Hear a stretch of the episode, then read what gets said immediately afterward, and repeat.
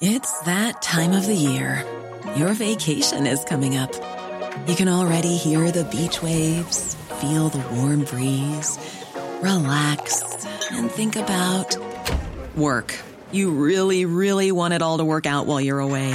Monday.com gives you and the team that peace of mind. When all work is on one platform and everyone's in sync, things just flow wherever you are. Tap the banner to go to Monday.com.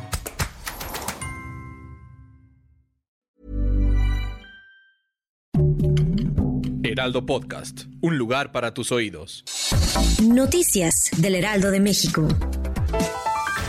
El presidente Andrés Manuel López Obrador expresó sus condolencias por el fallecimiento del coronel de infantería Héctor Miguel Vargas Carrillo, que murió en el cumplimiento de su deber en Michoacán. Al iniciar la conferencia de prensa matutina dijo que otro militar, el capitán segundo de infantería Rigoberto Hernández Mora, que está herido, se encuentra en el Hospital Central Militar recuperándose.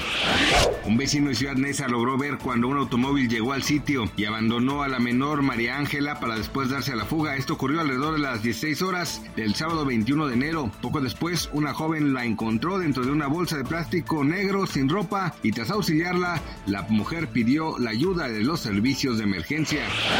La canasta básica aumentó 15.7% en la primera quincena de enero en su comparación anual con el mismo mes de 2022. Según un monitoreo del Grupo Consultor de Mercados Agrícolas, datos revelan que el incremento de precios se impulsó principalmente por productos de hortalizas, donde se dio la mayor alza de 12.7%, seguido de granos y abarrotes con 12.2% y productos pecuarios con un aumento de 8.1%, ello pese a que se dio una disminución en frutas de 5.9%.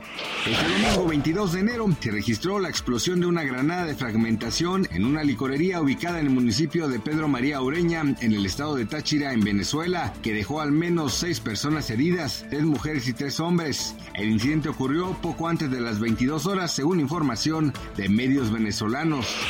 Gracias por escucharnos, les informó José Alberto García. Noticias del Heraldo de México.